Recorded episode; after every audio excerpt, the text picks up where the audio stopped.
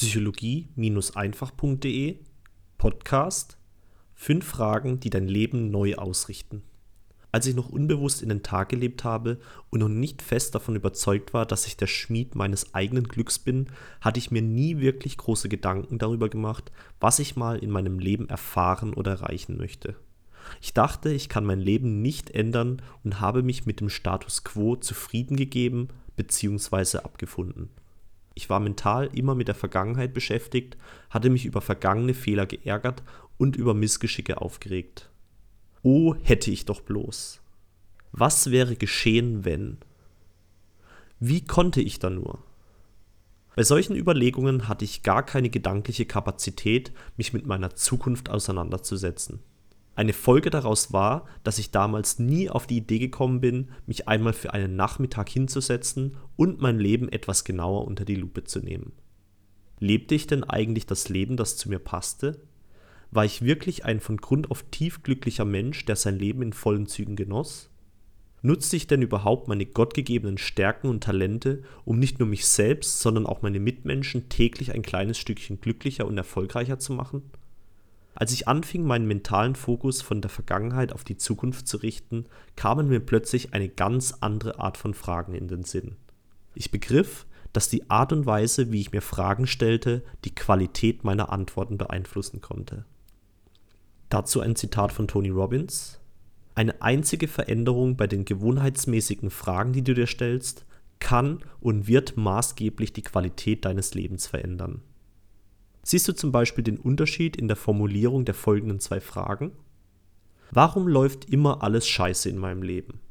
Und was kann ich genau jetzt tun, um die Qualität meines Lebens zu erhöhen? Die erste Frage wird aus einer Opferrolle herausgestellt.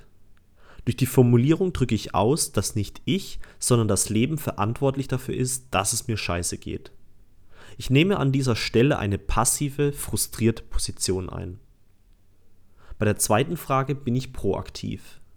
Ich drücke aus, dass ich selbst die Verantwortung für mein Glück trage und einen Zustand von Wohlbefinden nicht erst in Wochen, Monaten oder Jahren, sondern jetzt sofort einleiten kann. Außerdem fühle ich mich in dieser Position auch nicht hilflos im Problem verharrend, sondern denke lösungsorientiert, um bald möglichst eine Besserung herbeizuführen. Wenn du dich auf gedanklicher Ebene auch eher gewohnheitsmäßig mit der Vergangenheit beschäftigst, dann kann ich dir folgende tiefgründige Fragen empfehlen, bei deren Beantwortung du ganz neue Seiten an dir entdecken könntest. Sie sind so formuliert, dass dein mentaler Fokus für einen Augenblick in die Zukunft gelenkt wird, um dir dabei zu helfen, dein aktuelles Leben zu überdenken und dadurch neue Erkenntnisse zu gewinnen, ob du schon das lebst, was dich wirklich glücklich macht. Erneut ein Zitat von Tony Robbins. Neue Antworten kommen von neuen Fragen. Wichtig bei dieser Übung ist es für einen Moment, alle deine selbst auferlegten Grenzen beiseite zu legen. Gehe kurz davon aus, dass alles, wirklich alles im Leben möglich ist. Schalte deinen Verstand für diese Übung komplett aus und lass dich von deinem Herzen leiten, für das es keinerlei Schranken gibt. Antworte aus der Sicht eines fünfjährigen Kindes, für das die Welt noch so viel Unentdecktes zu bieten hat und das sich neugierig und voller Euphorie für jedes noch so kleine Detail seiner Umwelt interessiert.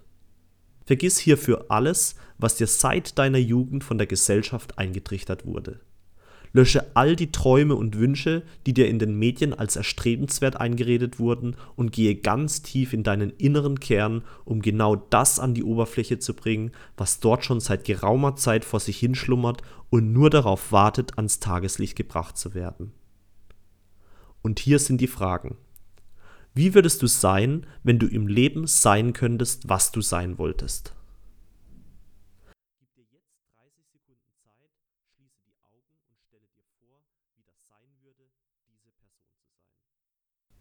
Frage Nummer zwei. Was würdest du als eine solche Person tun? Was würdest du erreichen wollen?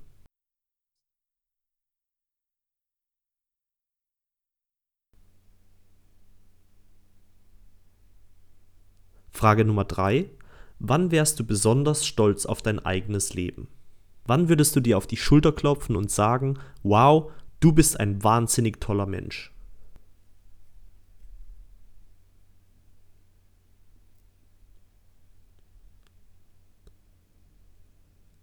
Frage Nummer 4. Wenn du eine Sache in der Welt verändern könntest, was wäre das?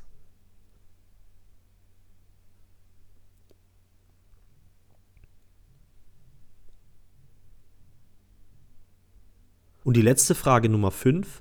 Wenn du auf deinem Sterbebett liegst und auf dein Leben zurückblickst, was möchtest du dann sehen?